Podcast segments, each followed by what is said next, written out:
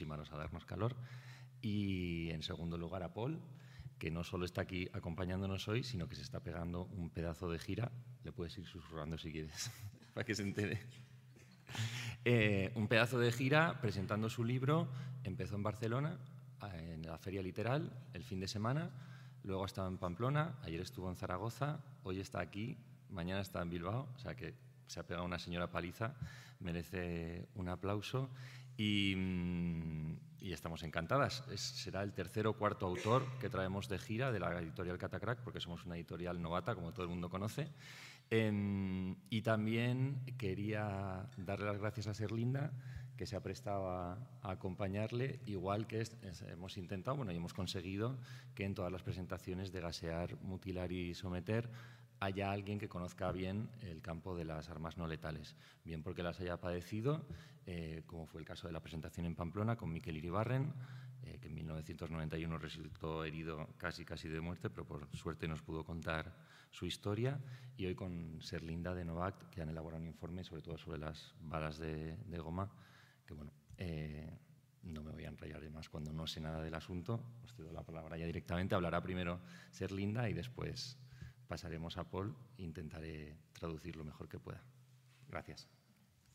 Bueno, eh, primero también dar las gracias a Catacrack y me parecía como bastante divertido contar cómo he llegado hasta aquí y es por la cantina de Catacrack porque fuimos a presentar el informe de balas de goma eh, mis compañeras de Iridia y las compañeras afectadas por balas de goma eh, de una organización que se llama, de una plataforma que se llama Stop Balas de Goma, fuimos a presentar el informe al Parlamento Navarro si no habéis estado en Catacrack nunca, os invito a ir y sobre todo a tomaros una tortilla en su cantina.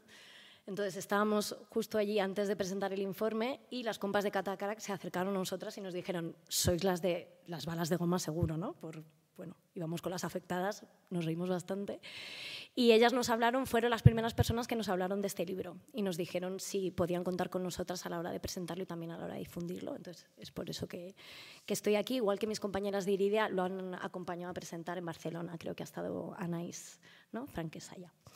Y bueno, eh, como lo que nos vincula a, mí en este caso, eh, a mi trabajo y las investigaciones que hacemos con este libro, es que nosotras también trabajamos con un arma no letal, que, es, eh, que se llama las balas de goma. No sé si os suena también eh, una palabra que se utiliza para referirse a este proyectil, que son las pelotas de goma. Y me parecía también interesante empezar por esto, porque el libro habla todo el rato, y si no, corrígeme si me equivoco, Paul, eh, pone como sobre la mesa el propio léxico. ¿no? Es muy curioso que se, a este tipo de armas se les llame no letales, o sea, que no matan, cuando solo en España tenemos asesinados por balas de goma. ¿no? Y, es, y quería traer ¿no? esto, esto de cómo se juega con el léxico y, cómo, y qué importante es nombrar las cosas por su nombre, porque también el uso de diferentes tecnicismos nos hacen como separarnos del problema. ¿no? Eh, con las balas de goma, una de las primeras cosas que me dijo un afectado es que cada vez que oía pelotas de goma, pues le venía a la cabeza que qué tipo de juego era una pelota de goma. ¿no? Entonces, cada vez que oigáis pelotas de goma, recordad que no se dice pelotas de goma, se dicen balas de goma. Esto es como lo primero que quería dejar claro. Igual que estaría también súper bien que cada vez que escucharais que la policía utiliza armamento no letal, eh, lo cuestionaréis también porque ya solo con el hecho de que sea armamento tiene una capacidad letal y, a las pruebas me remito. Eh, a las pruebas que me quiero remitir son como los datos más cuantitativos que creo que dan una fotografía bastante mm, relevante del uso de balas de goma en el Estado español. Nosotras hicimos una investigación que solo se enmarcó en los últimos 20 años. Hay muchísimas más afectadas de las que tenemos en el informe. ¿vale? Eh, y también hay muchas más afectadas de las que tenemos en el informe porque solo nos llegan las afectadas que tienen la capacidad de hacer su caso visible o que es tan grave que llegan a través de medios de comunicación, periodistas, ¿no? Nos llegan, tienen la capacidad también de hacer llegar su testimonio a organizaciones que trabajan en torno a la violencia policial, pero hay muchas más, lo que pasa es que no, no podemos, no podemos llegar a, ellas. Para que os hagáis una idea, en los últimos 20 años, Hemos mapeado solo de las conocidas alrededor de 40 personas afectadas por impacto de bala de goma. Mm, cuando nos imaginamos a alguien afectado por bala de goma en el Estado español, como el retrato robot es un hombre de unos 30 años. ¿vale? Dentro del informe, de las 40 personas que, mapeamos, 37 eran hombres y 3 mujeres y la media de edad era 31 años. Desde el año 2000 eh, ha fallecido una persona, que sepamos, de impacto directo eh, de bala de goma. Seguro que todas las aquí presentes les suena su nombre. Eh, él era Íñigo Cavacas. Precisamente hace 10 años de, de su asesinato y siempre como al principio solo decíamos los, los números, pero creo que Íñigo siempre merece como ser verbalizado. Em, de, estas 40 personas afectadas, em, con, las que, con muchas que hemos podido trabajar y muchas no solo forman parte del informe, sino que nos han acompañado en la elaboración de este informe, 11 han perdido la visión del ojo. También, como hacemos mucho hincapié, eh, de otro sector afectado directamente por el uso de este, de este proyectil y que está extremadamente invisibilizado. Eh, estoy hablando de las 14 personas fallecidas en la playa del Tarajal, que murieron oficialmente ahogadas, pero que durante ese proceso en el que se ahogaron, em, las organizaciones que trabajan con este proceso judicial eh, descubrieron que durante ese ahogamiento la Guardia Civil lanzó 145 balas de goma directamente hacia ellos mientras estaban nadando eh, en la frontera de Ceuta. Esto solo en balas de goma. También lanzaron casi 200 proyectiles de gas contra, contra ellos. Desgraciadamente no figuran como víctimas oficiales en ningún lado porque oficialmente eh, murieron ahogadas. Aunque en esta investigación pudimos acceder a toda la información eh, relativa a las personas que murieron y que pudieron compartir las compañeras de Caminando con Fronteras con nosotras.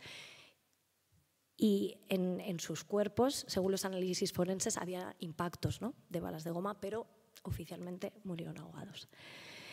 Mm, esto lo hace aún más difícil si nos metemos como en, lo formal. Y es que en el Estado español no dispone, no dispone de ningún registro oficial que dé cuenta de las personas afectadas por este tipo de, de, armamento ni de ningún otro. Y que las únicas, los únicos registros oficiales que tenemos son los que hacen las afectadas directamente, en este caso las compañeras de estos balas de goma, o las organizaciones que con ayuda de periodistas y de investigadoras pues pueden hacer sus propios registros de víctimas, de víctimas o de, afectadas. Em, para que os hagáis una idea, hace unos años un diputado eh, del Parlamento, Johnny Ñarritu, hizo una pregunta parlamentaria en la que preguntó si había habido en el Estado español alguna persona que hubiera muerto por uso de este tipo de proyectil y la respuesta fue que no. Eh, Íñigo Cavacas había muerto ocho años antes. ¿no? Entonces, en el, en el seno de la formalidad democrática, la respuesta de ¿ha habido algún asesinato por bala de goma? No había ningún tipo de constancia cuando está demostrado y, de hecho, el, el caso está cerrado. Se cerró también este mes de abril. Mm, los impactos de este tipo de proyectiles se producen, según nuestra investigación, casi la mitad en la frontera, se usa sobre todo por la Guardia Civil. Seguramente habéis visto últimamente cuando hay saltos en la valla de, Melilla, si habéis visto los vídeos, habéis oído eh, disparos. Sospechamos que son balas de goma porque se utiliza bastante, eh, ya os digo, casi la mitad de los casos los utiliza la, Guardia Civil. Casi el 30% Em, bueno, os, voy diciendo primero la fotografía de quién utiliza este proyectil. Tenemos el 45% de los casos se utiliza en la frontera con Ceuta, que es la Guardia Civil. El 27,5% eh, de los casos se utilizan en contexto de protesta. Contexto de protesta puede ser una huelga, un desalojo, una manifestación. Y casi un 30% de los casos, que esto es muy relevante, eh, se, utilizan en celebraciones futbolísticas. Muchos de los casos que tenemos, y de hecho uno de los, de los compañeros con, los que, con el que hemos trabajado más, Óscar Alpuente, perdió el ojo en, eh, después de la celebración de un partido de fútbol en, el Camp Nou en Barcelona. Como os comentaba, como la mayoría de los casos son en frontera, casi la mitad de los protagonistas que utilizan este arma es la Guardia Civil, eh, alrededor de un 36% eh, las utilizan los Mossos de Escuadra, alrededor de un 16% la Policía Nacional y un 5% la, la chancha. Es curioso también como poner de manifiesto que el uso de este arma y el arma en sí es, es ilegal, no, no, atiende a ningún tipo de estándar internacional. De hecho, en, la, en, las pocas normativas en las que nos podemos fijar, porque no existe, no hay una transparencia en el protocolo de uso de este arma ni de ningún arma, eh, tenemos como, siempre vamos a la ONU, ¿no? Es como, ¿qué dice la ONU? También para hacer incidencia, ¿no? Cuando tenemos que buscar un argumento legítimo es, ¿qué dice la ONU? Pues lo poco que dice la ONU, que tampoco dice mucho, es que en el caso de uso de ese tipo de arma es que no se puede, está prohibido, está prohibido disparar en cabeza, cuello, pecho e ingle, ¿no? Sin embargo, con esta prohibición expresa de la ONU, solo con los datos de nuestro informe, más de la mitad, más de, la mitad de las personas afectadas reciben un impacto en la cabeza, lo cual es relevante. Dentro de los impactos en la cabeza, eh, la zona del perímetro ocular es la más afectada, y digo perímetro ocular porque no solo abarca la pérdida de visión de los ojos, en nuestro caso tenemos mapeadas cuatro personas que perdieron la visión del ojo, sino también la mutilación. Y digo mutilación también para seguir llamando a las cosas por su nombre, porque cuando vas, la manera oficial de decirlo es herido de gravedad y no es un herido de gravedad, es una persona mutilada, que es, eh, tiene un carácter distinto. De los 40 casos que tenemos mapeados en el informe, ninguno, absolutamente ninguno, se ha condenado el autor material del disparo. Y luego, por otro lado, como deciros también en esta lluvia de datos que son bastante abrumadoras, que solo estoy compartiendo los datos de, las, de la violencia física, de la parte que más se ve, pero sí que en el informe hemos querido poner de manifiesto también como todos los impactos psicológicos que trae el uso de esta goma, de, las balas de goma, no solo en la persona que lo sufre, sino también en todo su entorno el acompañamiento de sus familias, de sus parejas, ¿no? y luego también incluso todo lo que viene después, el duelo, en el caso de las personas mutiladas, es volver a reconocerse ante el espejo con un proceso de duelo que dura años y sobre todo sin ningún tipo de acompañamiento psicológico, ansiedad, depresión. Y luego en casos también concretos, una cosa que la gente que trabajamos en derecho a la protesta lo llamamos chilling effect, que es este miedo que te da pues cuando pasa algo en una manifestación, por ejemplo, ya te da miedo ir y eso hace como que se desinfle en este caso, el uso del espacio público. ¿no? Eh, si vas a una mani y sabes que en la mani interior han sacado eh, los fusiles para balas de goma, pues a lo mejor no vas, ¿no? porque para que te peguen, ¿para qué vas a ir? Esto también hablo de balas de goma, pero en realidad cuando hablamos de bala de goma hablamos de todas los, los, eh, las armas de las que habla Paul, ¿no? Simplemente es la excusa. Eh, da, miedo, o sea, da miedo y genera este tipo de impacto también en los proyectiles de FUAM, el bastón policial, que es el, em, el bastón policial es la, porra de toda la vida, los Taser, ¿no? Ahora en Madrid en este último mes nos han informado de que se han comprado 6.000 cargadores Taser eh, y lo que nos ha llegado por prensa es que se han comprado eh, para prevenir las, las, posibles manifestaciones violentas en torno a la cumbre de la OTAN, que se celebra el 28 y el 29 de junio. Cuando, por cierto, aprovecho para decir que está prohibido el uso de pistolas Taser en contexto de protesta. Está prohibido, eso no se puede hacer tampoco. Mm, quería meterme también un poco, y ya con esto voy, acabando, en esto que comentaba al principio, que en ninguno de los casos se condena al, autor material del disparo, nunca se sabe quién dispara. Esto es porque eh, la policía no va bien identificada, la policía se tapa las identificaciones y este tipo de armas hacen que haya, que eso lo cuenta muy bien Paul en el libro, hace que haya como una distancia muy grande entre quién dispara y quién recibe. Entonces, en ese espacio tan grande no se diluye la responsabilidad, mientras que si grabas a un policía que está golpeando con un bastón de mando, un bastón policial a un manifestante, por ejemplo, sí que puede haber eh, puede ser más fácil identificarlo, pero de repente estamos en un mundo en el que progresivamente hay un auge de un tipo de arma en el que genera una distancia entre la afectada y quien lanza y quien ejecuta. ¿no? Esa distancia no es una distancia que te quita responsabilidad si eres policía, sino que además, insisto mucho que esto lo cuenta mucho mejor Paul, eh, genera que se pueda disparar mucho antes y que el policía pueda tener como que le dé por prevenir, ¿no? porque ya hay una distancia, entonces puedes utilizar tu arma por, por prevenir, por si acaso pasa, pasa algo. Eh, en el caso de Íñigo Cavacas, no se encontró a la persona que, le disparó. Eh, misteriosamente desaparecieron unas, unas, grabaciones que había en la calle donde, donde fue asesinado. Sí que se condenó al mando de la Archancha, eh, que, que, era el responsable del dispositivo. La condena, el proceso judicial acabó el año pasado, justo a los 10 años de, de la muerte de Íñigo. Insisto, es una condena, el mando de la Archancha pues, finalmente no, no fue a la cárcel y con esto no digo que, eh, las o sea, que ese sea el camino, el, que las personas responsables vayan a la cárcel, pero sí que llama la atención que durante el proceso hay una condena, pero cuando esta persona esta persona al final no, no, va a la cárcel porque tiene un, su, su, mujer tiene cáncer y entonces la jueza, pues por este tema de, de poca de cuidados familiares, la parte de la cárcel pues no la tiene, cosa que me parece muy bien y me encantaría que se aplicara a, todas las personas en procesos parecidos.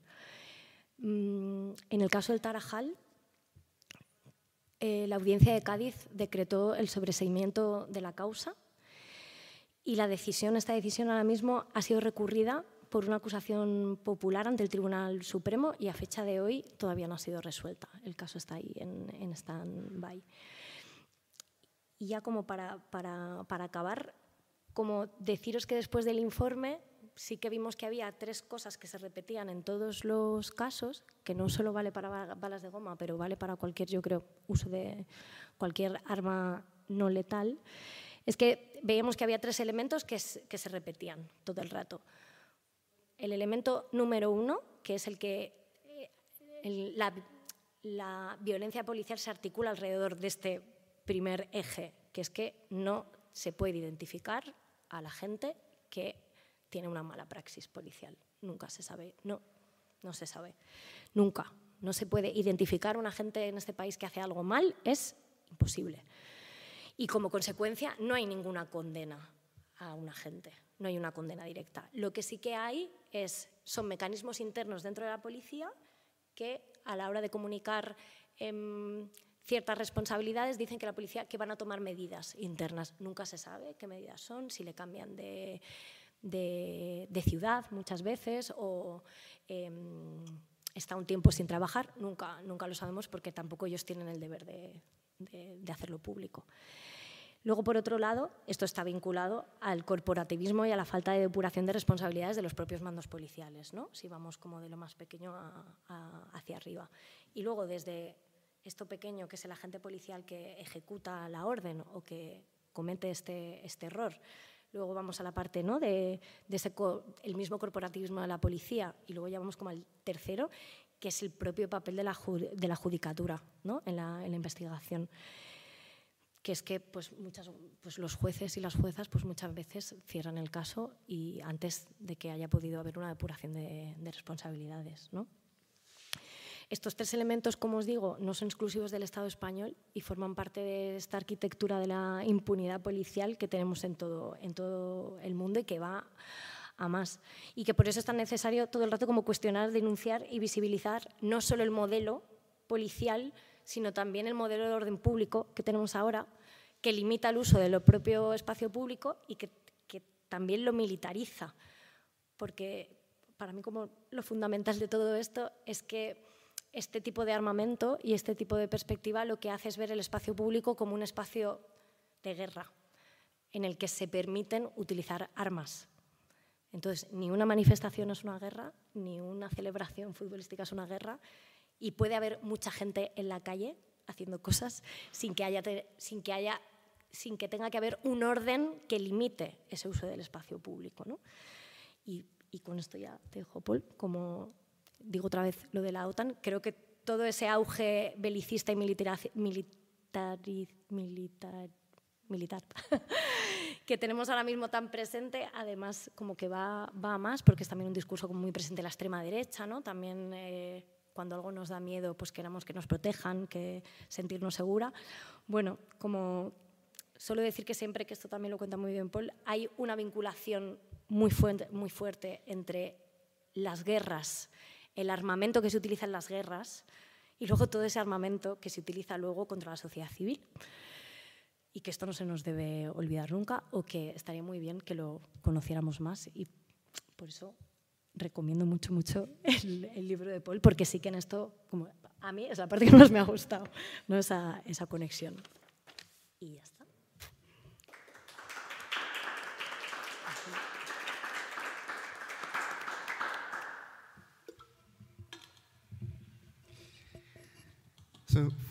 Thank you for having me here tonight, and thank you for, for, for translating this uh, book, of course, and it was very nice listening to you. Thank you for your um, discussion. Gracias por estar aquí esta tarde, gracias por traducir este libro y gracias a ti por la introducción a la discusión. Um, so, so, so I wrote this book, um, um, how do you say, Gazer, Mutilar, Soumeter, um, based on the experience uh, we have in France, which is an increasing number of people injured, mutilated, or even killed by the police. Hice este libro basado en la experiencia que tenemos en Francia de un número creciente de gente eh, mutilada, lesionada incluso asesinada por la policía. And this phenomenon, uh, uh, as such, um, does not really seem to be um, constrained to France. We have similar cases in many different countries. Y este fenómeno parece que no está constreñido solo a Francia, sino que hay casos similares en un montón de países. And, the, and, and therefore, I believe that the arguments developed in the book do also, uh, to a large extent, apply to different countries. Creo, por tanto, que los argumentos que se, se desarrollan en el libro se aplican igual a, a distintos países. So I said the, the starting point was um, police brutality. And then the next step was to ask myself, well, what's the tool the police uses when it commits uh, these brutal acts? El punto de inicio fue la brutalidad policial y el siguiente punto fue la pregunta de eh, qué herramientas utiliza la policía cuando comete estos actos brutales. And this led me to so-called non-lethal weapons. Y eso me llevó a lo que se llama armas no letales. And so this could be the right moment to give you just a short definition to be clear ab- about what we are talking about. Estamos en el momento de dar una definición que nos clarifique de, lo que, de qué estamos hablando. So, uh, in, in research on these weapons, um, the non-lethal weapon is defined as a weapon that cannot kill nor permanently cause disabilities. En la investigación de este tipo de armas nos encontramos con que la definición es que las eh, armas no letales son las armas que no pueden ni matar ni eh, generar daños permanentes a nadie. But of course, evidence shows that these weapons precisely cause these consequences. Pero nos encontramos con que hay pruebas de que estas armas precisamente eh, generan este tipo de consecuencias. So the question, of course, is why. Así que la pregunta es ¿por qué? Um, and as the cases of police brutality were increasing in France, um, we also had the start of a public discussion about police brutality. Así que según aumentaban los casos de este tipo en Francia, también se generaba más discusión, más debate público acerca de la brutalidad policial. But I was pretty unhappy with the way these discussions uh, went on because it seemed as if every time there was a case of police brutality, it was because of specific circumstances. It was something very singular. Pero no me gustaba cómo se estaba desarrollando esta eh, discusión, porque cada vez que aparecía un caso de, de brutalidad policial, parecía que, había, que se trataba de una circunstancia peculiar, de una cosa singular. And I thought that maybe there is something deeper, a common logic to all these cases of, of people um, wounded, mutilated, or killed by the police. Y me parecía que quizá había una cuestión común, una lógica subyacente a todos estos casos de eh, gente herida por la policía. So what I tried to figure out is not only I was not only trying to show that non-lethal weapons are used to repress people, Así que lo que intenté averiguar es no solamente eh, por qué y cómo las armas no letales se eh, utilizan para reprimir a la gente, but I wanted, as I said, to understand why there was such an increase of police brutality. And therefore, I questioned non-lethal weapons with respect to the way they change the behavior of the police. Sino porque mm, estas armas producían un aumento de la brutalidad policial. Así que lo que me propuse fue cuestionar el modo en el que las armas no letales producían un cambio en el comportamiento de la policía. So this is crucial. It is to what extent does this type of police equipment change the way the police acts? Esto es lo crucial. ¿Hasta qué punto, en qué medida la- eh, las armas no letales cambian el modo en el que la policía se comporta? And so one of the main arguments of the book is that the very availability of non-lethal weapons leads the police to shoot more often, shoot quicker. El argumento principal del libro es precisamente que la pretendida no letalidad de las armas no letales genera que la policía dispara más y dispara más a menudo y dispara más rápido. And this is because non-lethality, non-lethality suggests that these weapons are not dangerous, and therefore the police can use them as much as they want. Esto es así porque la idea de no letalidad sugiere que las armas eh, no letales no son peligrosas. Por lo tanto, la policía las puede utilizar sin peligro. And this I could also demonstrate it uh, through statistical data. Así que eh, de- también demostré a través de, la- de los datos de las estadísticas And that, that in, in, in France, there are some statistics on the use of police weapons, but in, in general, it's very difficult to have access to data on the use of police, of the use of weapons by the police, and on the victims of these actions.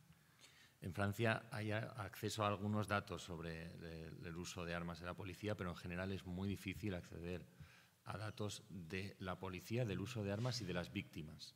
And this is also why your work is so important, um, because it's precisely, well, it's not only about documenting, but it is also on documenting. And you showed us data on, on, on rubber bullets. Por eso el, el- documento, el libro que ha, que ha presentado Ser Linda es tan importante porque ofrece datos de los eh, proyectiles, de las balas, de estadísticas. And so only based on data can, can there be a contestation of these weapons and also maybe a change. So this is very crucial. Y solo a, a partir de los datos es que se puede generar una contestación, una protesta frente al, al uso de este tipo de, de armas. Y esto es crucial. So what we see is that initially government said, "Oh, don't worry. We we just will use non-lethal weapons and everything will be fine. This will even ensure a more human, a more uh, uh, uh, a softer crowd control. So everything will be fine." Lo que vemos es que al principio el gobierno tranquiliza, dice, no pasa nada, aquí estamos utilizando armas no letales, así que es simplemente un medio más humano, más seguro de controlar a la multitud. And so basically, what the book is doing is uh, it's showing the contrary. That is, that the availability of non-lethal weapons leads to the brutalization of crowd control. Lo que muestra el libro es precisamente lo contrario, que el uso de armas no letales a lo que conduce es a la brutalización del control de las multitudes. So this is the first point. Another point, which is often um, another argument that is often used by the police, is that well, th- th- don't worry because our policemen, they are very well trained and they are good citizens, so they know how to handle even those dangerous tools.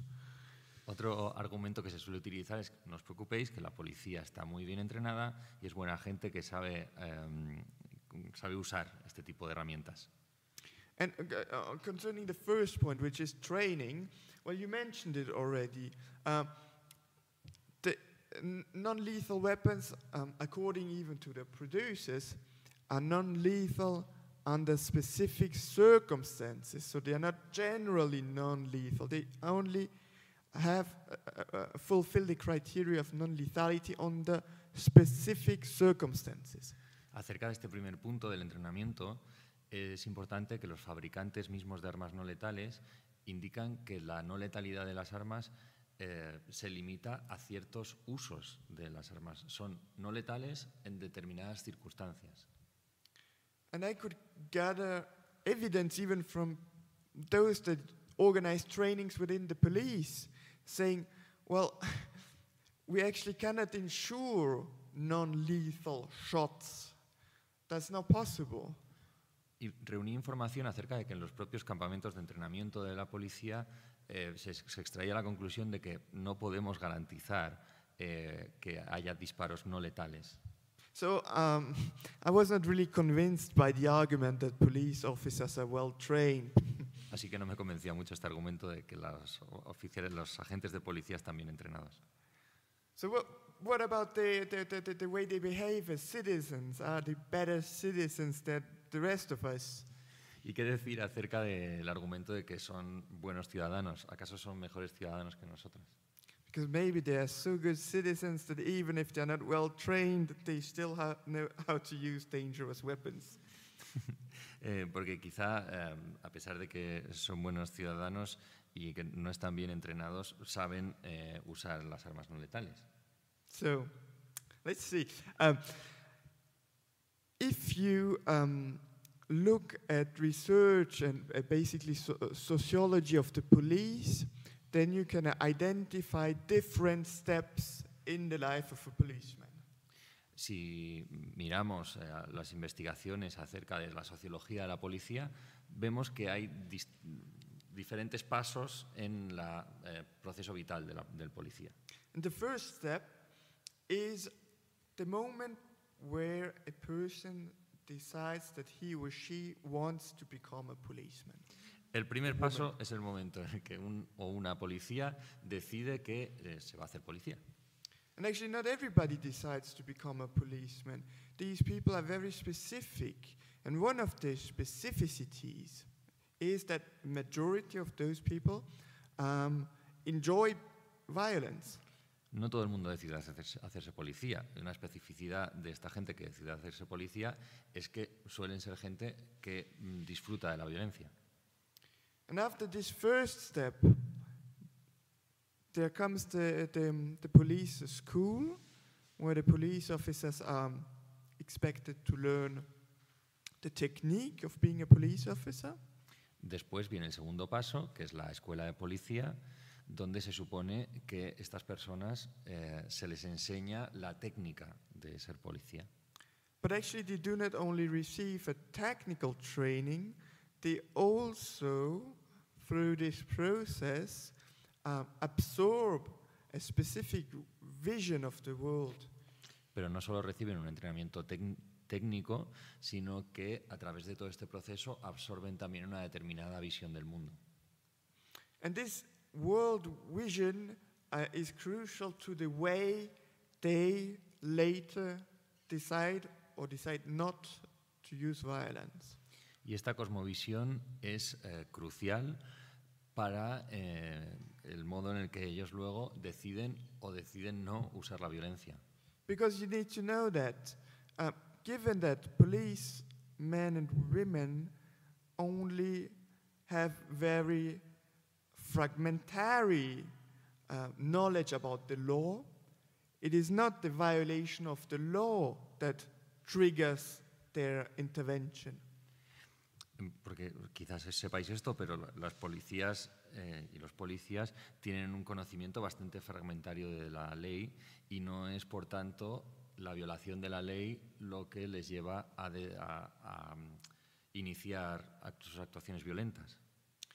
what is uh, what is crucial when they or what determines if they use force or not is their conception of order they have an idea of what order looks like and based on this conception they decide if they observe this order or not Lo que determina su uso de la violencia no es la ley, sino el orden. Ellos tienen una percepción de a, a qué se parece el orden, qué pinta tiene el orden, y actúan eh, en función de esta percepción.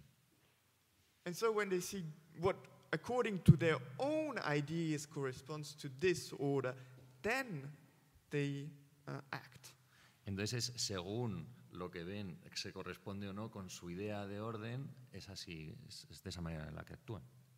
And additionally to that, um, there we have studies showing that the police do not consider all different groups in the society in the same way.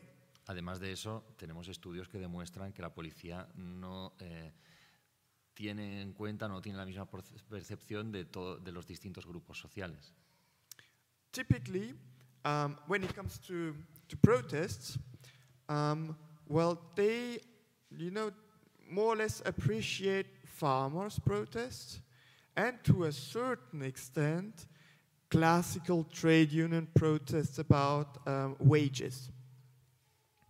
A menudo nos encontramos con que tienen una buena percepción o tratan con consideración las protestas de granjeros y de eh, sindicatos tradicionales, sindicatos de trabajadores tradicionales.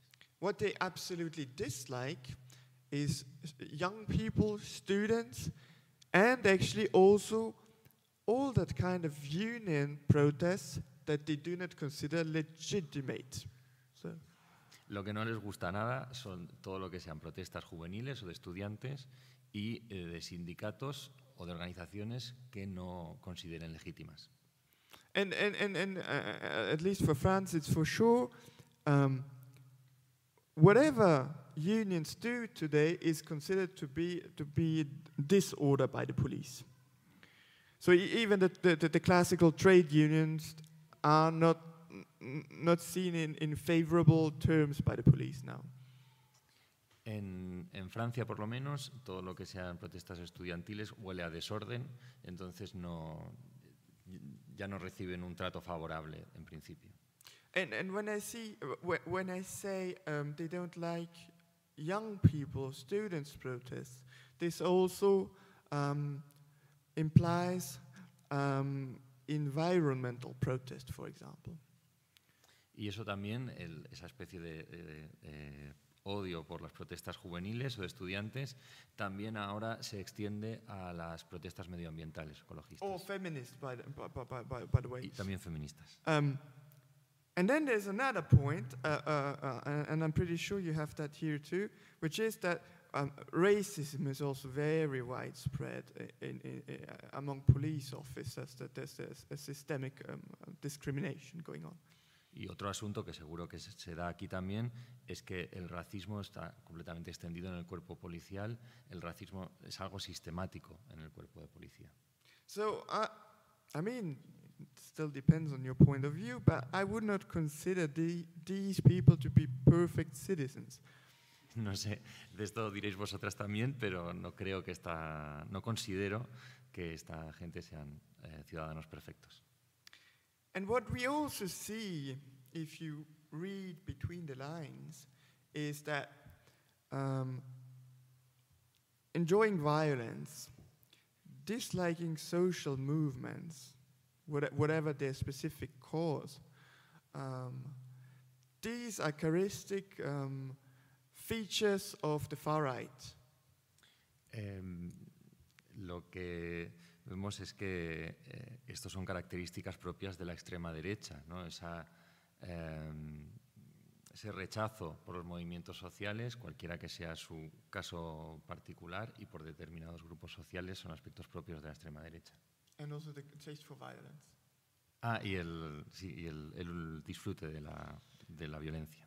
So, what I'm trying to say here is that if the, the, the, far right is very popular among policemen and women, it's not because the far right has been campaigning very intelligently and very successfully. No, it's because the very institution, the very police institution, uh, is prone to develop uh, individuals that um, have views that are close to what the far right is representing.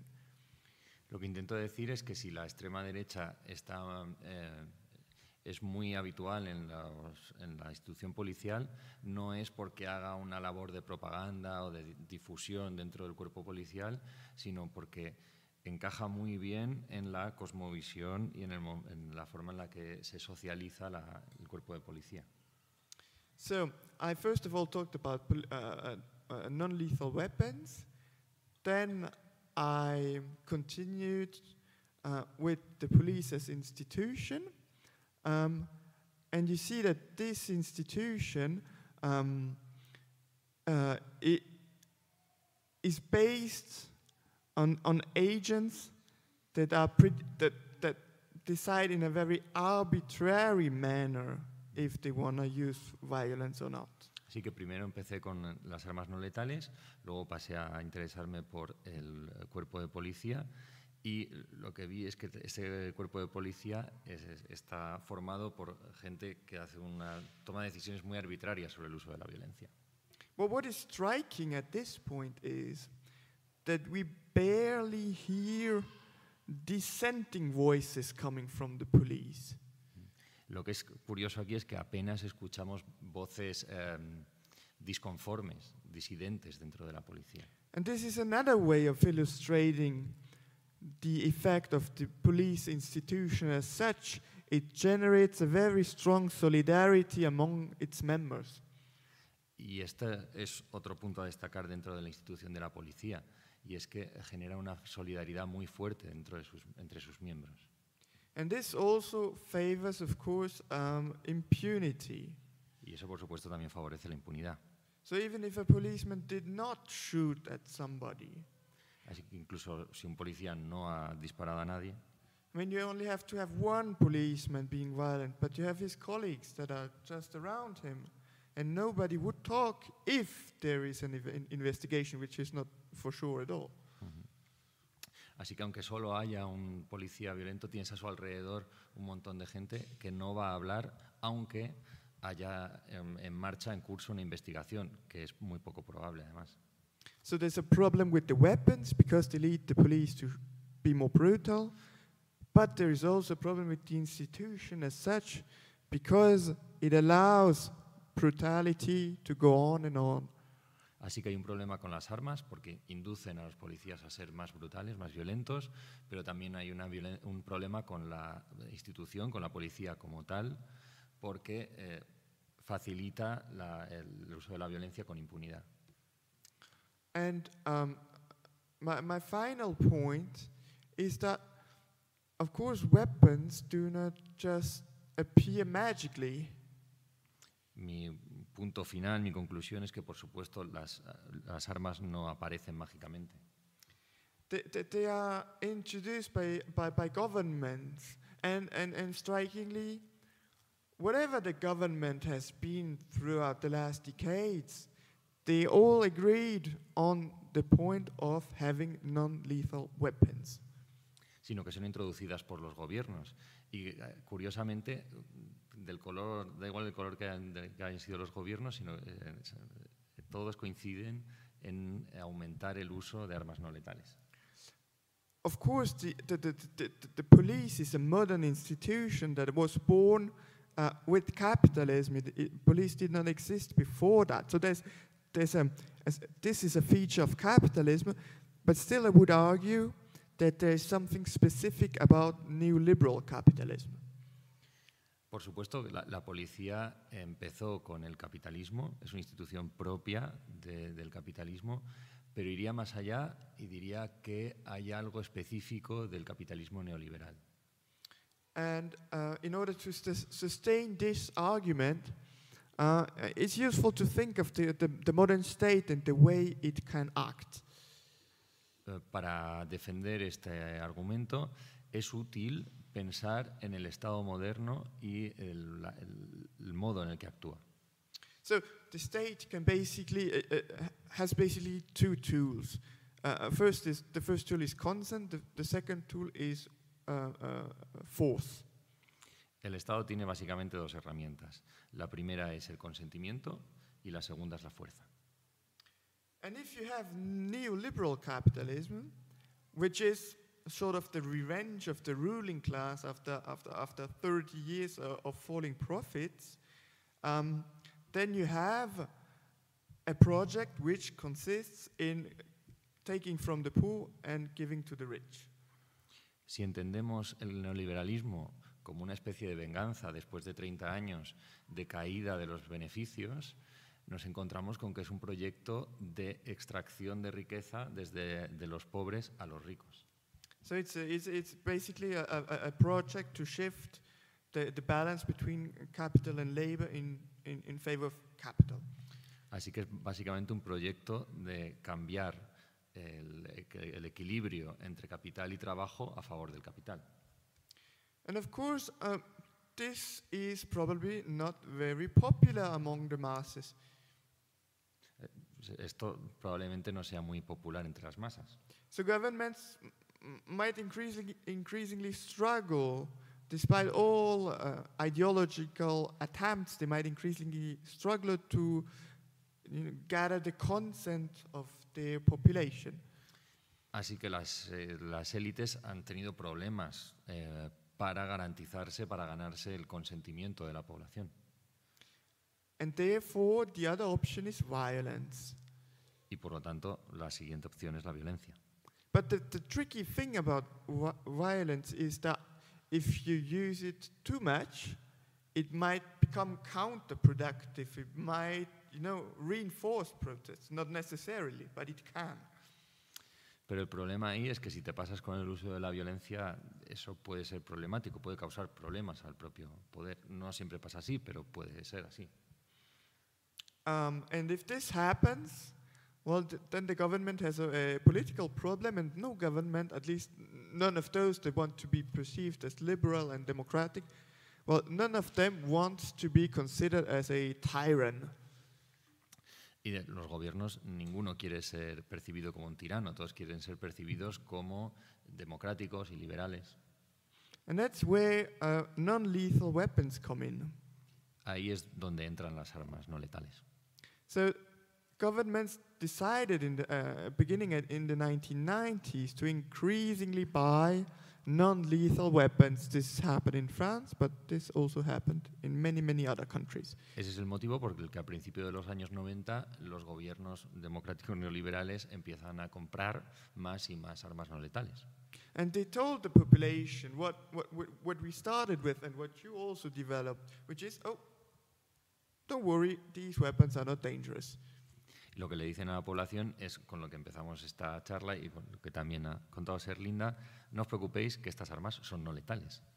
But 30 years later, preci- precisely, uh, we, we know that this is not true and that evidence shows the contrary. Pero 30 años más tarde lo que sabemos precisamente es que esto no es verdad y que las pruebas demuestran lo contrario. And I just said before that it is very important to gather data on what the police does. Por eso he dicho que es tan importante juntar datos de, de lo que hace la policía. And one way of gathering data, which I found pretty interesting and original, uh, was that there, that there are so-called street medics in, in France. Con Street Metrics. Street, med- street medics, which are nurses and doctors who come to the demonstrations and, uh, and assist to people in trouble. que- lo que hay en Francia es- son médicos callejeros, eh, sistemas de atención en manifestaciones de médicos y enfermeras. And so, of course, they are, they, they are very important because they provide first aid to, to wounded and people.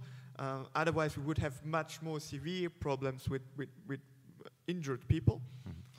Son muy importantes, por supuesto, porque prestan primeros auxilios a la gente que algunos de ellos son, tienen heridas, lesiones importantes ahí a pie de manifestación. But what they also do is that they document each and every case of assistance they provide. Y- pero lo que también hacen es documentar cualquier asistencia, cualquier primer auxilio que, que proporcionen.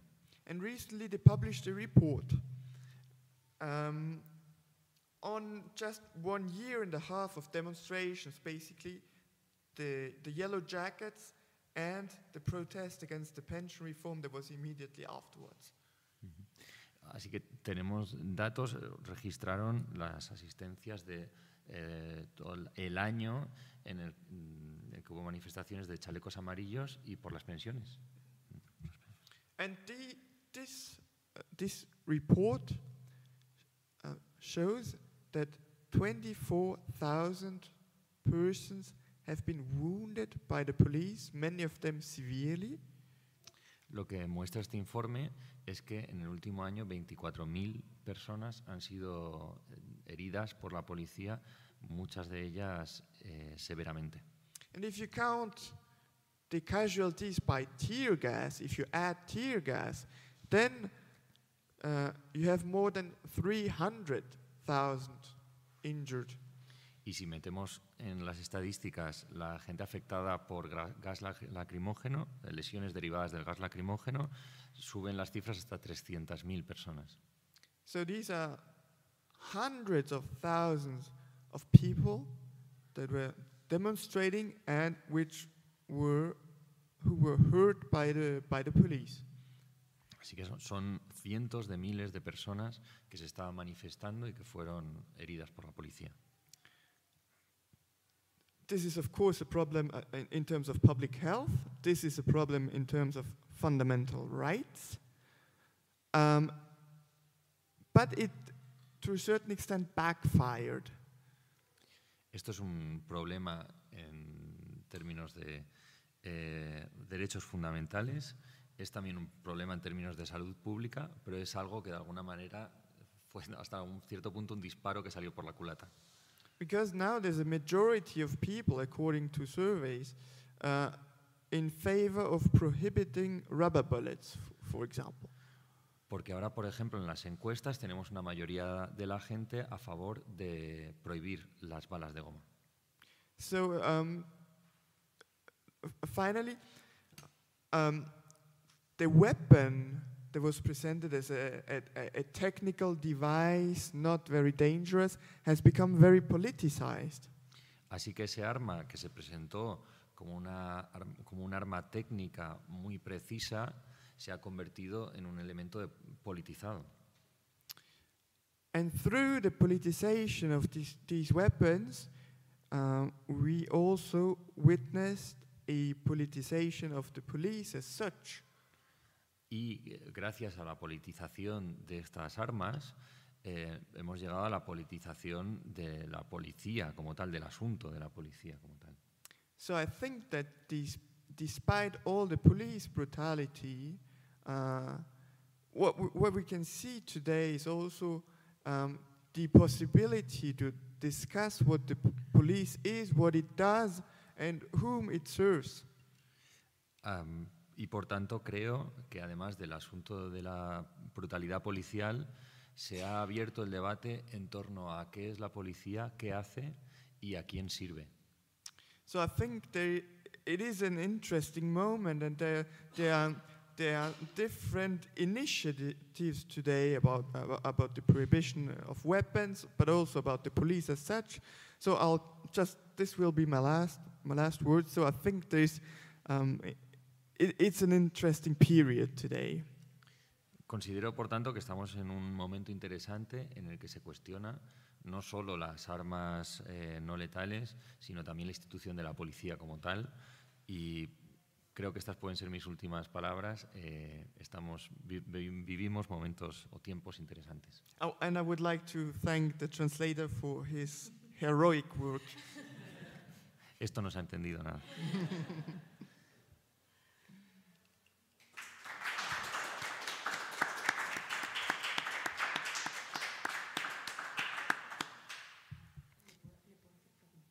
Sí, vamos a abrir el, el turno de preguntas, si os parece. Serlinda tiene derecho a fila cero porque se lo ha currado. Eh, pero yo quería enmendar un error que he cometido al principio, que es no agradecer, o sea, ahora agradecer, a las compas de traficantes de sueños, primero por ceder el espacio, segundo por el trabajo de azafata tan estupendo que está haciendo Paquito, que da gloria verte, Paquito, con el, avanzando por el pasillo con el micro, a Patri también que está ahí en la producción para que esto se escuche finamente, no como en Catacrack, que no nos funcionó el streaming. Aprovecho para disculparme, pero sí tenemos el audio en SoundCloud. eso, gracias a las compas de Trafi, siempre es un placer visitar esta casa y empezamos con la ronda de preguntas.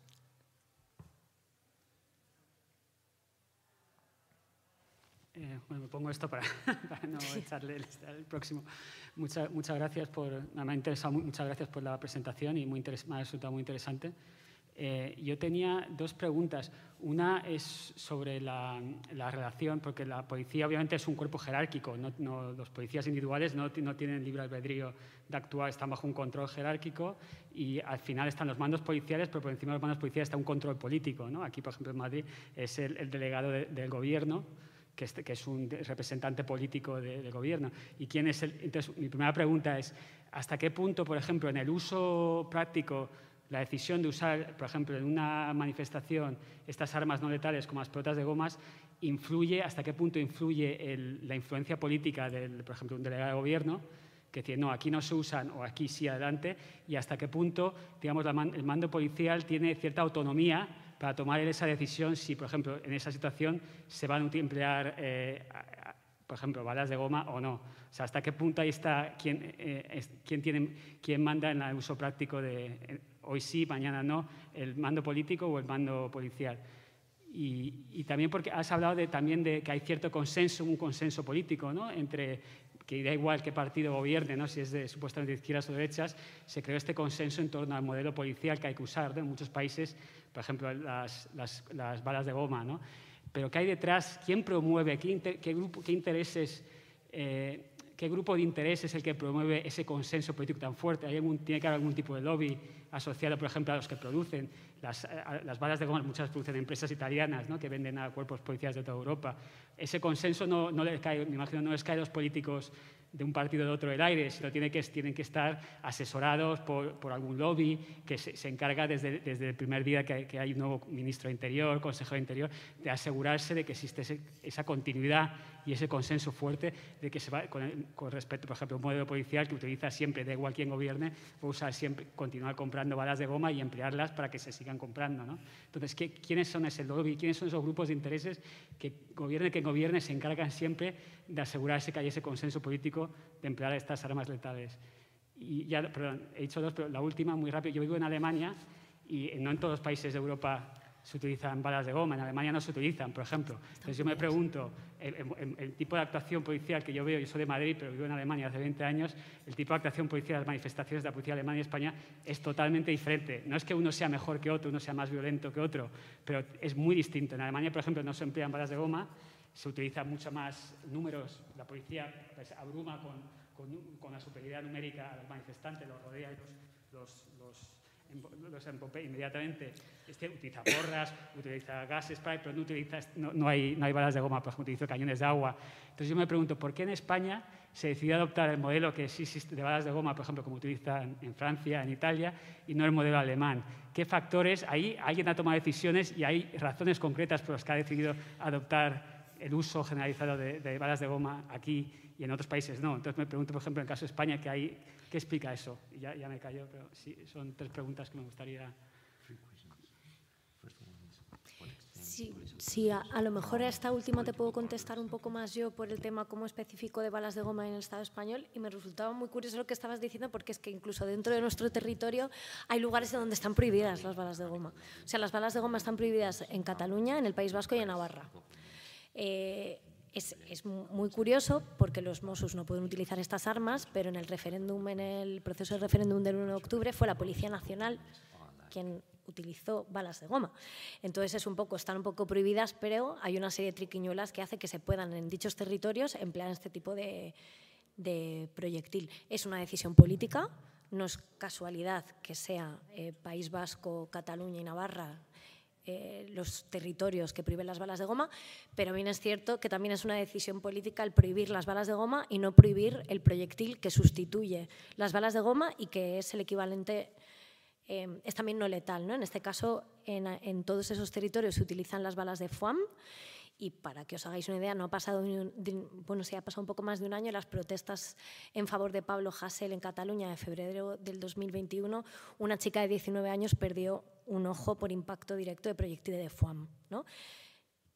Eh, con esto que quiero decir que es, por supuesto, es una decisión política, pero no es una decisión política tan o sea, yo quiero que se prohíban las balas de goma en el Estado español. De hecho, dentro de la campaña el, objetivo del informe es dar a conocer de una manera rigurosa todos los impactos y que se prohíban las balas de goma en todo el Estado español, no que sea algo que se decide de manera autónoma en distintos territorios, ¿no? sino que sea de facto, porque es un arma obsoleta, porque es un arma ilegal y porque encima en Europa tenemos efectivamente países en los que ya han visto que no, no tiene sentido tener balas de goma. Pero es una decisión política que bebe de exactamente la misma razón que ponías también sobre la mesa, que es que, ok, no se utiliza las pelotas de goma, las balas de goma, pero se utiliza el FAM y se utiliza en otra serie de proyectiles no, no letales. ¿no? Como hay un entramado eh, totalmente sujeto, por un lado, yo creo, a las cuestiones del orden, o sea, es imaginario del orden, sigue, se, se tiene que controlar igualmente y parece que hay que controlarlo de esta manera, y por otro lado, eh, está toda la industria armamentística y todos los ingresos que hay de empresas que están vinculados a esto y que forman una parte muy importante de los presupuestos de, nuestro país y, de, directamente de Madrid. O sea, la inversión que está habiendo en armamento no lesivo en los últimos años en Madrid, ojo, ¿no? Como que está esa parte, la política y la económica. Y muy rápidamente sobre quién decide disparar o qué no, yo a este tipo de cosas como que siempre cuento un poco como que el, disparo es lo último que pasa. Antes pasan muchas cosas que no son tan, que son mucho más útiles, pero que hacen que se acabe de disparar, ¿no? O que se le legitiman ese disparo. Por ejemplo, no suele haber eh, disparos de balas de goma sin que previamente haya salvas al aire. Las salvas no tienen balas de goma, solo se oye. Entonces, ese sonido que seguramente todas aquí lo hayamos escuchado en alguna manifestación, lo que hace es que tensa, ¿no? De repente estás escuchando tiros y tú piensas que te están disparando, pero no te están disparando. A mí esto cuando me lo explicaron pensé, ostras, todas las veces que he escuchado esto no había balas de goma, solo he escuchado eso. Eso tensa la situación, hace que la gente corra, por ejemplo, que se produzcan, yo no los llamaría avalanchas, hace que la manifestación vaya más rápido, produce como un cambio de orden y eso legitima que el orden, el mando policial pueda, se sienta legitimado para decir ahora se pueden producir cargas. Delegación de gobierno también es responsable, pero como que sería como en la cadena de responsabilidad sería el mando policial el que decide ahora sí o ahora no, pero también como visibilizar lo que pasa antes, ¿no? Porque es, eso es lo que pasa antes lo que hace que cuando hay una carga policial Luego la manera de tratar la información y la manera de hablar de este tipo de cosas lo sitúen como un hecho aislado, lo sitúen como eh, se estaba tornando, de repente el espacio público era inseguro, ¿no? Es como, cuidado, que antes de que se dispare un arma han pasado también cosas con ese, con ese arma que necesitamos conocer también y que necesitamos entender y que también forma parte de esta opacidad a la hora de que la policía...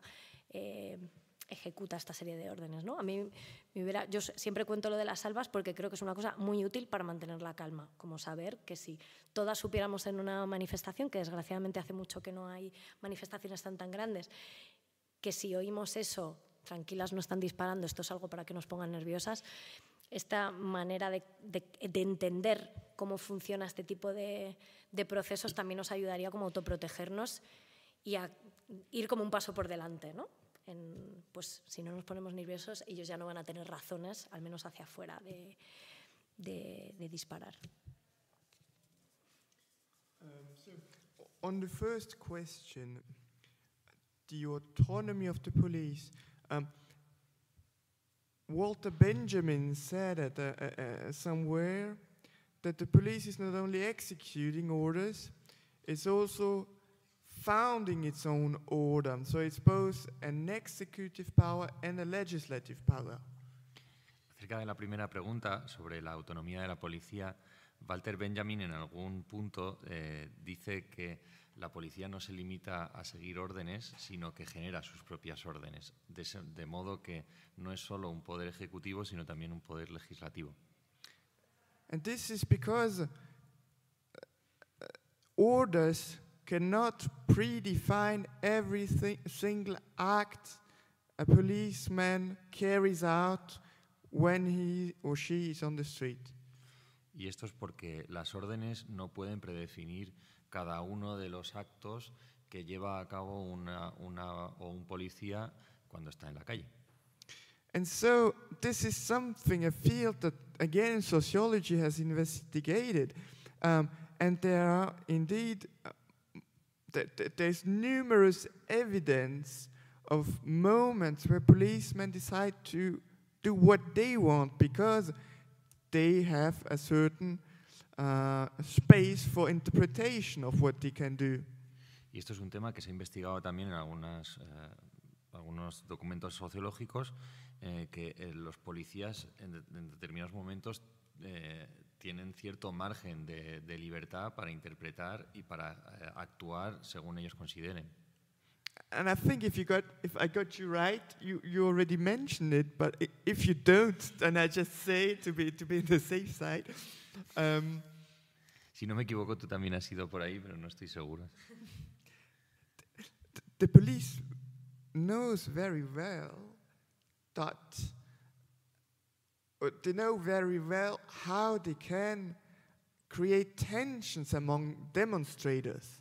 They know how to move or how to block demonstrators in order to create tensions among them and in order to, to create disorder. La policía sabe muy bien cómo generar tensión entre los manifestantes, cómo acelerar y cómo bloquear las manifestaciones en- con, la- con el propósito de generar desorden. So they, they, they have multiple possibilities of behave to behave in an autonomous way. Así que tienen posibilidades varias, múltiples, de comportarse de manera autónoma. But I would also emphasize that this autonomy is not absolute, it's selective. Pero me gustaría poner el acento en que esta autonomía no es absoluta, sino que es selectiva. Because what, what, what the police is claiming or what it is doing is, well, at best, framing a demonstration, framing protest, and at worst, um, attacking protest. Porque eh, la policía lo que eh, reclama, lo que eh, pretende, es que la mejor opción es eh, rodear las manifestaciones y la peor, atacarlas. But what they do not do is joining demonstrations. Pero lo que, no- lo que jamás hacen es eh, unirse a las manifestaciones. So their autonomy is in a very specific direction. Así que su autonomía tiene una dirección muy específica. They can radicalize the views of a government. They can be more, they can be harsher than a government, but they cannot be more in favor of a demonstration than the government is. So it's like they, cannot be nicer with a demonstration than the government would be. Pueden ser más radicales que su gobierno en contra de las manifestaciones, pero no pueden ser, eh, no pueden estar más a favor de las manifestaciones que su propio gobierno. On the second point on, on, on lobbying uh, or, uh, related to non lethal weapons, did you respond to the three points? Okay. Um, so, on this second point, uh, very important because the, the, the, the, the, the non lethal weapons industry is growing. So, we have an increasing number of producers, but in absolute numbers, it's a very small industry, an oligopolistic industry.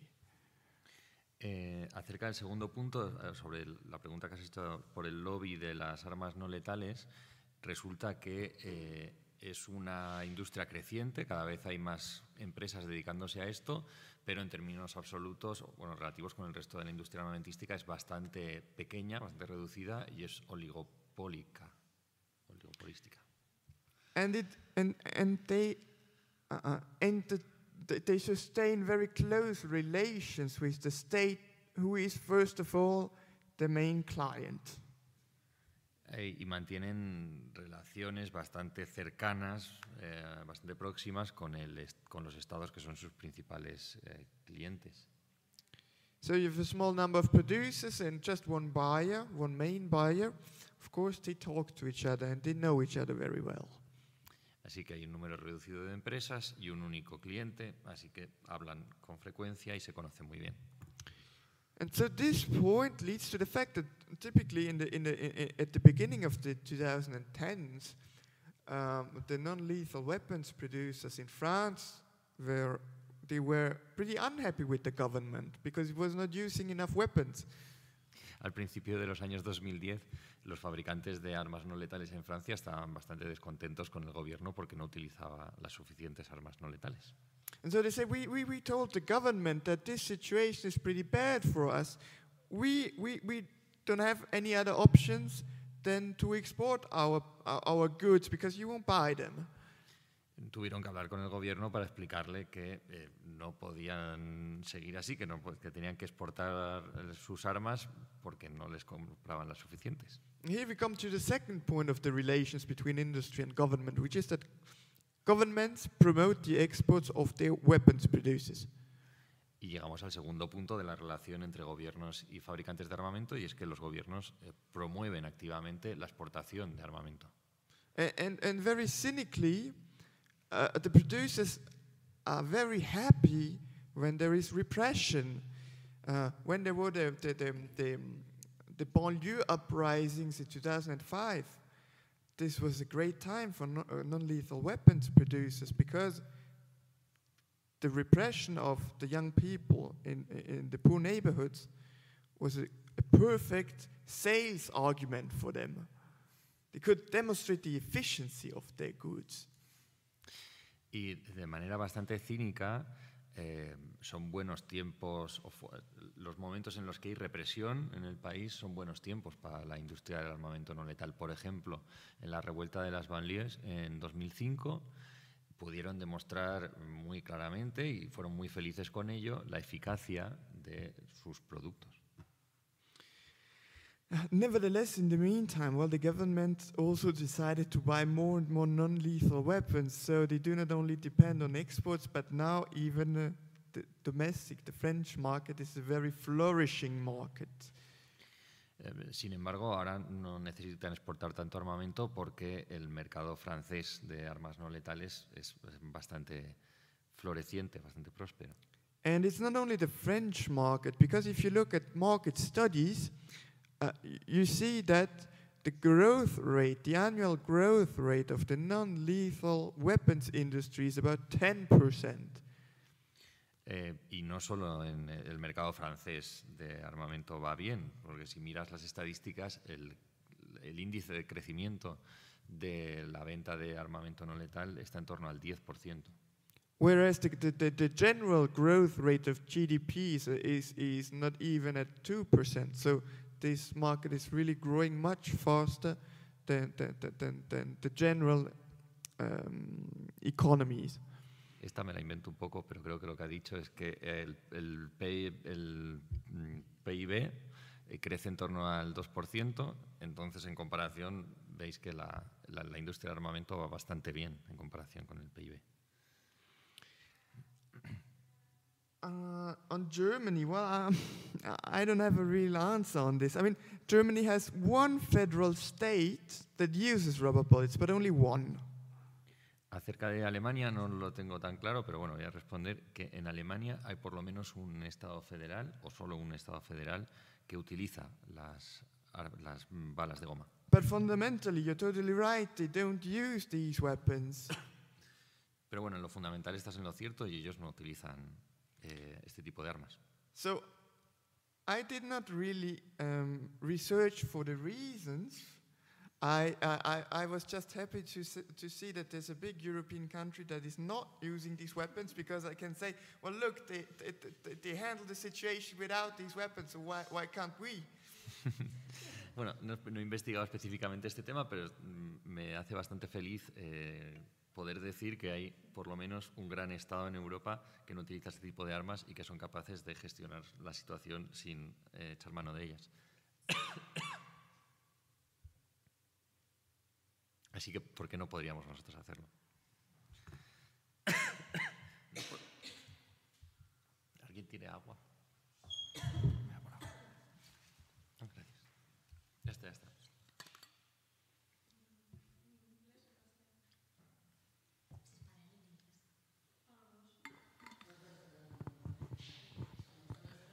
Castellano. Eh, vale, era, bueno, muchas gracias por la presentación. Me ha gustado especialmente la parte de, sobre la psicología de la policía, porque no es algo que...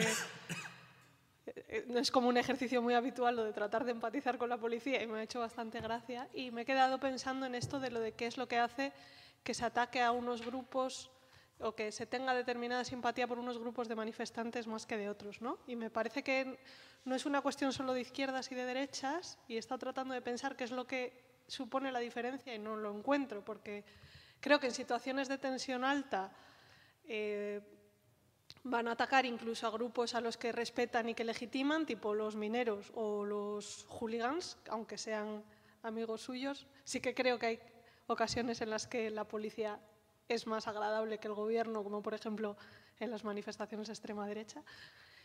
Pero en, las, en, los casos de baja tensión creo que sí que es donde puede haber diferencias entre, si les cae bien un grupo o no les cae bien un grupo.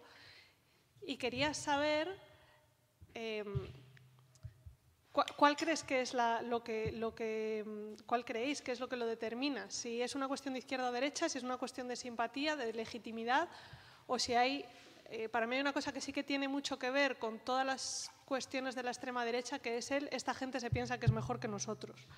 Entonces creo que eso es lo que puede pasar, por ejemplo, en las protestas estudiantiles o ambientales y no pasar en las de mineros y agricultores. Eh, por ejemplo, esto no me justifica por qué, cuál es la actitud de la policía, por ejemplo, en, las, en, en el orgullo o cosas así. Que ahí no creo que piensen, esta gente se, se siente mejor que nosotros, sino que creo que el desprecio viene de otro sitio. Entonces, bueno, ¿cuál creéis que es la diferencia?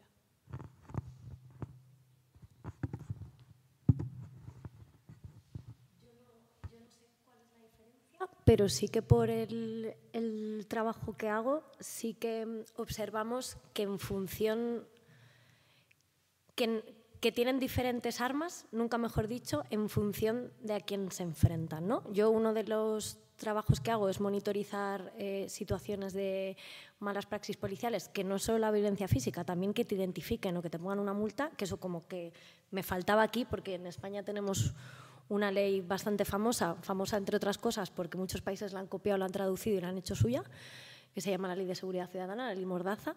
En Francia, de hecho, estuvisteis a punto de aprobar la Ley de Seguridad Global francesa, que era una inspiración de nuestra Ley de Seguridad Ciudadana, copiada directamente a algunos artículos, incluso literal, de nuestro BOE.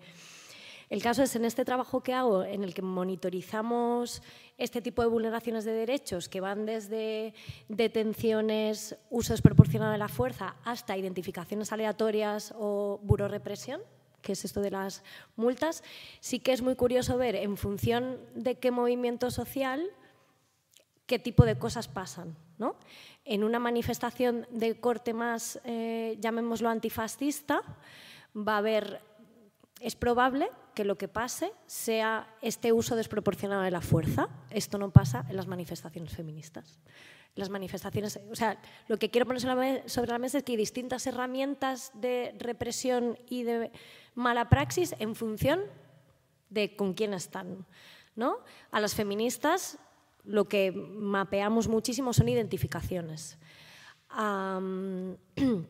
A, personas relacionadas con el movimiento de vivienda, uso desproporcionado de la fuerza y muchísima burorepresión. O sea, eh, hacen un uso de la ley Mordaza, por ejemplo, como para poneros ejemplos, en el que a los activistas que están defendiendo, en este caso, a una familia que está siendo desahuciada o personas que están siendo desahuciadas, les identifican a todos y en, unas en meses después, esto sobre todo pasa en Cataluña, llegan denuncias en bloque. Es decir, pueden llegar 100, eh, 100 propuestas de sanción de 600 euros mínimos a cada persona. Entonces, lo que hace eso es desmembrar al propio movimiento porque ya no vas a defender, eh, una, en este caso, el derecho de vivienda porque te peguen, sino porque te multan. Y esto es, en el caso español, es especialmente relevante, porque es lo que ha desmovilizado. Lo que hace que no vayas a una manifestación es que en un contexto de crisis económica brutal hace que, como tú no tienes 600 euros para pagar una multa, tú no vas a, una protesta. ¿no? Entonces sí que quería poner sobre la mesa el, yo no sé por qué, a lo mejor Paul sí, pero sí que me resulta curioso que en función de qué simpatía o qué relación tiene, en función de qué movimiento, se utiliza un, un arma o una herramienta mejor para limitar. Y es súper efectivo, porque en el caso, por ejemplo, de la represión al movimiento de vivienda, curiosamente, este movimiento está protagonizado por personas que sobre todo son muy vulnerables económicamente y que, lo que van a hacer es muchísimo más efectivo, muchísimo más efectivo. O sea que además hay una intencionalidad en el uso de esa herramienta.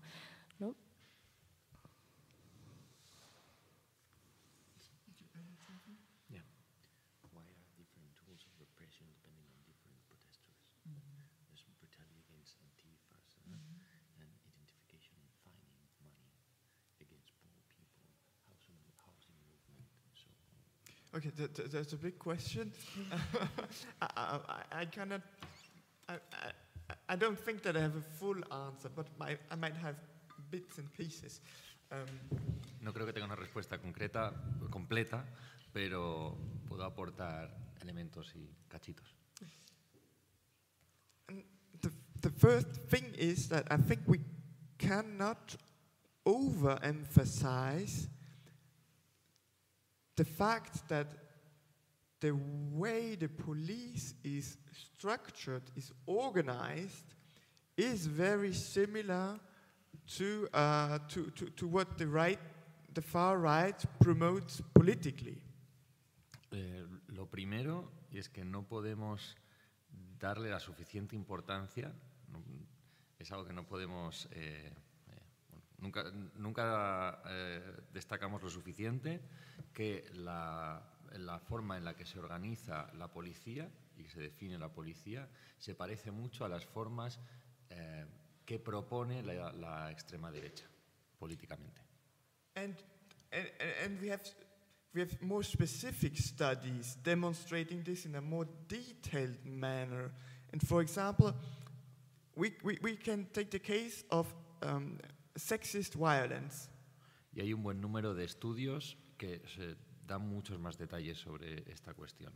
Por ejemplo, podemos hablar de la violencia sexista. There are studies, several studies throughout the last uh, 30 years from the US showing um, that the, I mean, that, that, that statistics and it might under it might underrate the real situation, but still, um, in these, these, these studies tell us that 10% of the women in the US suffer from domestic violence. Hay varios estudios y seguramente estén por debajo de, de la realidad, pero uh, hay estudios que señalan que un 10, un 15, Sí, 10%. Un 10% de las mujeres en los Estados Unidos viven bajo violencia doméstica sexista. And so you, and you can compare the, this number to the share of the wives of policemen suffering from, from, from domestic violence, and here the number is 40%. Ah, y, y, lo puedes comparar con el número de esposas, sí. ¿vale? De, de, de, esposas de la policía sí. que eh, alcanzan el 40% de casos de violencia sexista doméstica. Sí. And this is also explained by the fact that the, the rationale underlying sexist violence is very similar to the way the police learns to do, to do its work in the police institution. Y esto se puede explicar eh, porque la racionalidad que subyace a la violencia sexista se parece bastante a la racionalidad o a la lógica que subyace a la práctica policial. And, and you, you could find similar arguments for other groups which are specifically targeted by the police. Y se pueden encontrar paralelismos similares con respecto a otros grupos que también eh, parecen estar señalados por la policía. So I think that here is a, is a, a partial answer. Uh, and then it, there's another thing that is developed by, by an anti-fascist group in, in France. Esto es una respuesta parcial y luego hay otra cosa, es una, una mm, investigación o algo desarrollado por un grupo antifascista en Francia. And they are saying that the far right is imitating what the police is doing. Lo que dicen es que la extrema derecha imita lo que hace la policía. For example, there were far right actions in the Alps, in the French Alps, or at the border between France and Italy, which is a place where immigrants try to come to France, and the far right went up in the mountains to uh, keep those people from coming into French territory. Por ejemplo, hubo una serie de acciones en la zona de los Alpes, en la frontera entre Francia e Italia, donde la extrema derecha se echó al monte, se fue a las montañas a evitar, porque es la zona por la que pasan los inmigrantes de Italia a Francia, a, a evitar eh, que pasaran inmigrantes. And this is typically what the police has been doing for many years. And you, you can, you, th- there are different other examples where the far right is trying to do what the police is actually already doing. Y eso es lo típico que ha hecho la policía en los últimos años. Y hay otros muchos ejemplos de que la extrema derecha replica lo que hace la policía. And of course, the police would not really repress these actions, which are very similar to what they are doing themselves. Y por supuesto la policía no va a reprimir este tipo de acciones porque son muy similares a lo que ellas mismas están haciendo. Of course, it is for the state. It is not tolerable, it's not acceptable that private individuals fulfill the role the police is supposed to do. Por supuesto, desde el punto de vista del Estado no es tolerable, no es, ace- no es aceptable que eh, individuos particulares, privados, suplanten la, la- la acción del Estado, lo que el Estado se supone que debe hacer. So, uh, from time to time, the police might catch some far right activists doing their job, but they would release them immediately without charges or any, uh, or any, uh, any, any consequences. Y por eso de vez en cuando la policía sí que intercepta algunos de estos elementos de la extrema derecha, los detiene, pero los libera inmediatamente sin que suele haber cargos de por medio. So, yeah, that's, that's what I could tell you quickly like this about, about the, the differentiation that that the police makes between different groups in society. Y esto es todo lo que puedo decir por ahora eh, en torno a la, la actuación diferencial o selectiva de la policía respecto a según qué grupos de la sociedad. And there's more to come in a new book. Aprovechar para introducir una cuña publicitaria de un nuevo libro que eh, Quietos Traficantes de Sueños lo va a publicar Catacrack, ¿vale?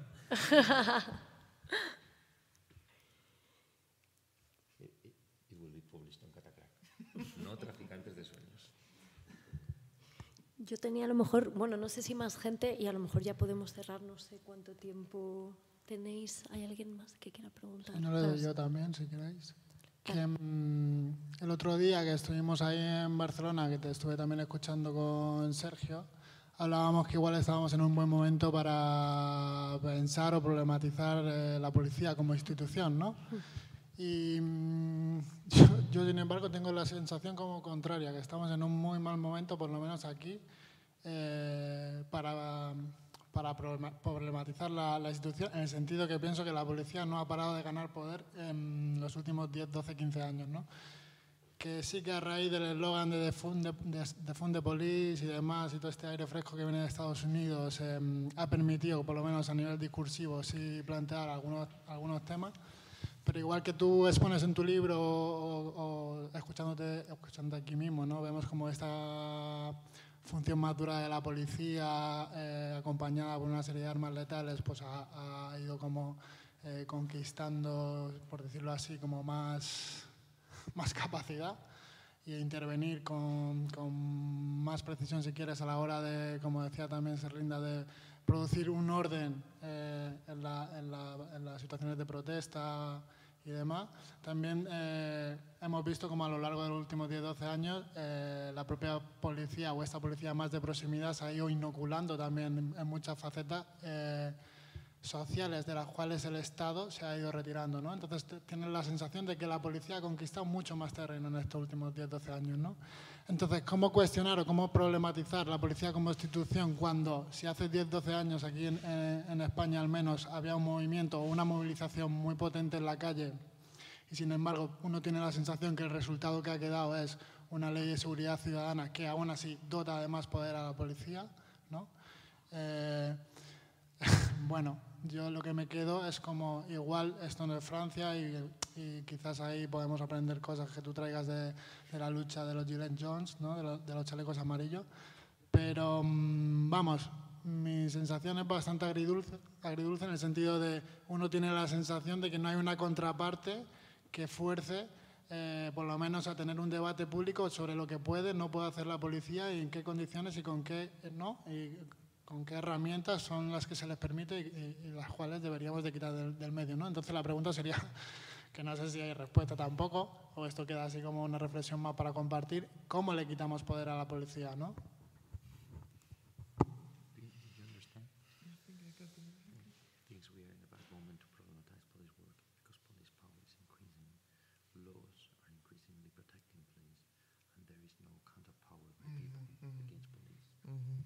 Well, I, tend to be a bit more optimistic um, because I, I mean, I'm not familiar with the specific situation here, so maybe also we have different appreciations because we come from different national contexts. But I see, because I, I totally agree that we have increasing an increasing number of laws protect the police. I, I agree on that. But I see this as a consequence of also increasing pressure coming from civil society, filming the police, people talking about police brutality. And, and, and in, France, this is something rather new. Uh, 10 years ago, uh, only uh, activists, mostly non-white activists, were organizing because the, the, the, mostly the police is killing. When it is killing in France, it is killing either black or Arab young men mostly. So there, there was just um, from non-white people there were there was organizing, but today it has become much more widespread to criticize the police, and I think the laws protecting the police are a reaction to this. Eh, no estoy familiarizado del todo con el entorno de aquí, pero tiendo a ser más optimista en, con este tema porque creo que, aunque es verdad que hay cada vez más y más leyes que protegen la labor policial, eso se debe, eh, a mi juicio, a la presión popular. De, y en el caso de Francia se ve bastante claro que si bien hace unos años eh, había básicamente activistas no blancos porque la violencia policial cae, recaía sobre todo sobre población no blanca derivada de, la, de la, eh, los disturbios en las banlieues y todo el ciclo de las banlieues, ahora hay más gente eh, cuestionando la labor policial y es por eso que se dan más leyes protegiendo, es la presión popular la que genera esas leyes, de hecho. And, and, and, at the same time, what we are also witnessing, at least on the left, not, not, not on the right, not at all, um, is the idea that for many years the left said, yes, there are some problems with some policemen, but the, the, these need to be neutralized and then the police will be proper again. And this has totally changed today. Uh, um, what has become more widespread is the idea that it is not just a problem of some individuals, but that it, it has become a wider problem. Um, so this is also for me an illustration of a, a, a, greater consciousness about the problem.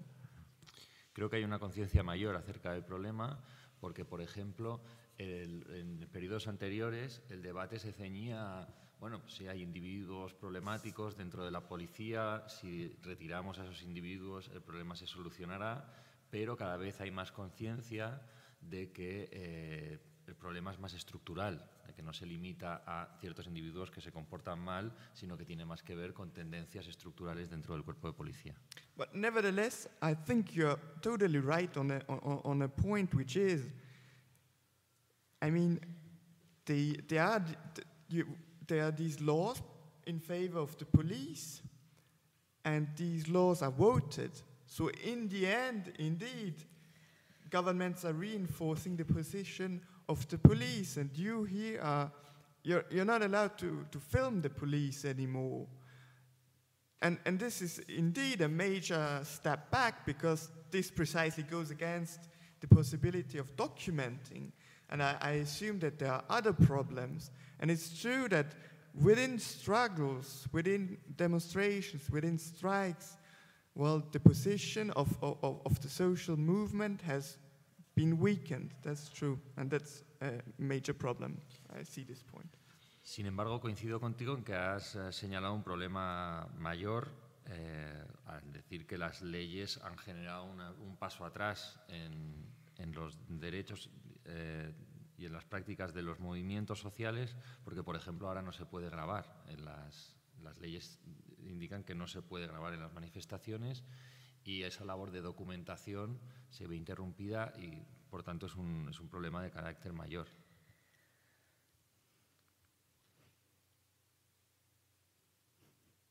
Es el típico silencio que aprovechamos para finalizar la sesión. Si tú tenías alguna más. Se parecía mucho a lo que planteaba eh, Paco, pero yo quería como preguntarte un poco más amplio, ¿no? Como, eh, por un lado, en tu libro cuentas, por ejemplo, como que hay una especie de tecnooptimismo vinculado a la industria armamentística también de las, de las armas no letales, ¿no? En plan de hay una apuesta de inversión para que cada vez se, hagan más armas que sean mucho menos letales, ¿no? O sea, que eso también identifica un poco, ostras, también la gente se está quejando o hay una respuesta a este tipo de armas, ¿no? Incluido, que no sé si sabéis, pero ahora hay bastantes eh, em, recursos e investigaciones en armas, incluso ecológicas, que tengan poco impacto a nivel ecológico, que esto también es una respuesta a un movimiento que pone sobre la mesa toda la crisis climática, ¿no? Como que eso a mí me resuena un montón. Y luego me llamaba mucho la atención eh, cómo hablabais de las leyes que protegen a los policías, y ahí va mi pregunta, porque yo no creo que que haya leyes que protejan a las policías o que esa sea la dinámica, sino que hay leyes que están legitimando una visión securitaria que es la que, la que forma parte de la cosmovisión de la extrema derecha y la policía. No creo que se haga. O sea, creo que el problema es la legislación y el camino que estamos a donde estamos yendo a esa concepción de seguridad que es la que defiende la policía y la extrema derecha. Entonces, mi pregunta sería algo así como, ¿dónde ponemos el foco? ¿En denunciar, en este caso, como en, la lista de responsabilidades a la policía porque es la que está en la calle y es la que ejecuta? ¿O ponemos el foco en el imaginario de seguridad que legitima ese tipo de violencias y ese tipo, esa, sí, ese imaginario en el que estamos cada vez más dentro, ¿no? Y que encima se crean leyes que protegen ese imaginario. ¿Dónde nos enfocamos? Porque yo muchas veces con mis compañeros de trabajo tenemos esta discusión. ¿Seguimos hablando de la policía o dedicamos muchos recursos a cuestionar el modelo de seguridad que nos están que, nos llevan como por la derecha? Vamos. Entonces, ¿qué harías? qué nos aconsejarías tú?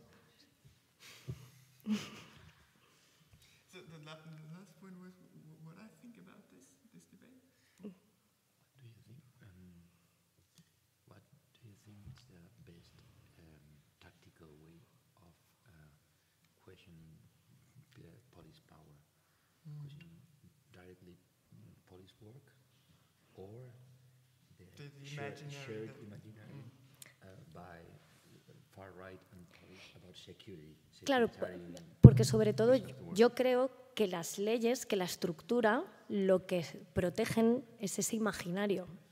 Además, por supuesto, la labor de la policía, pero lo que estructuran ese imaginario en el que pensemos que, da, que es insegura una manifestación y por lo tanto hay que blindarla, ¿no?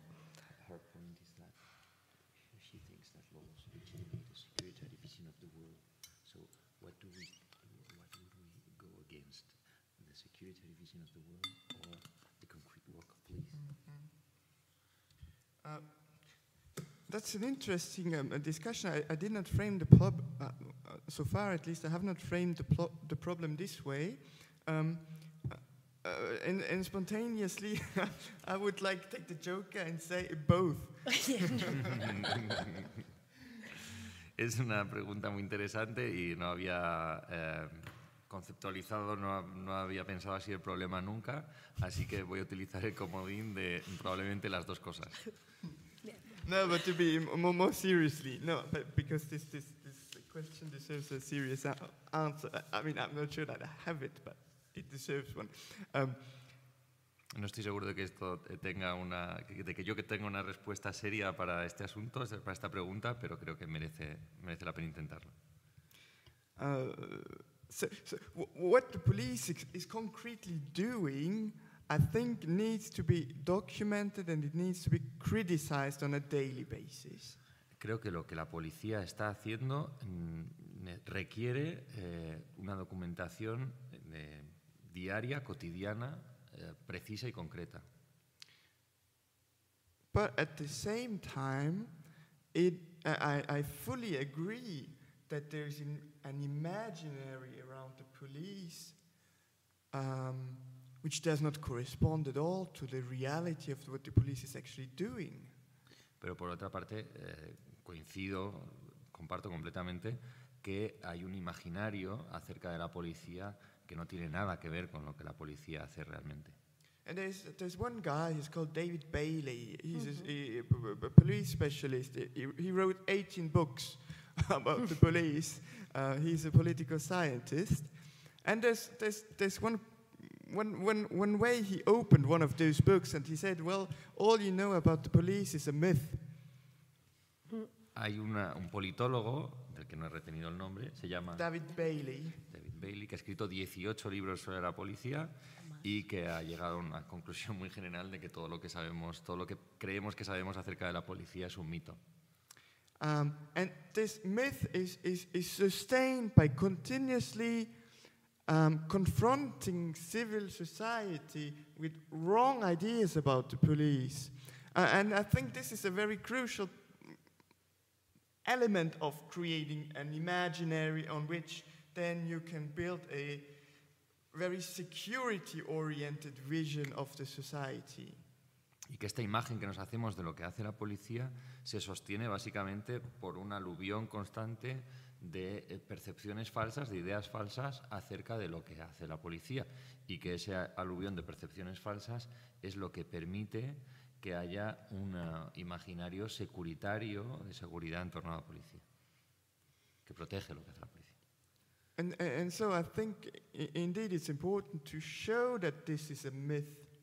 And you can show it, not this, and this is not the, not the only way, but you can show this myth also by demonstrating that those laws that are protecting the police actually have an impact that, um, that exposes the civil society to police brutality. Y es necesario falsear ese mito, demostrar que es falso. Se puede probar que es falso, no solo, pero también eh, demostrando que lo que hacen estas leyes que protegen a la policía es en realidad favorecer eh, y encubrir la, la brutalidad policial. And so maybe there's a link to be made between those, pro th those laws that, are, th that expose the population to police brutality and the more general imaginary of which they are a part and which is to be criticized as such. Así que hay un vínculo entre eh, eh, este imaginario de, eh, que, la, que, permite que la policía sea más brutal con la gente y fija más, vital, más brutalidad a la gente y um, mm, mm. Please repeat the last sentence, the last part. So, so, so there's a link to be made between those laws that expose the civil population to police brutality and the more general imaginary of which these laws are a part. Así que hay, hay que revelar el vínculo entre estas leyes que exponen a la población a la, poli- a la brutalidad policial y el, eh, el imaginario general de que estas leyes son, benefi- son beneficiosas.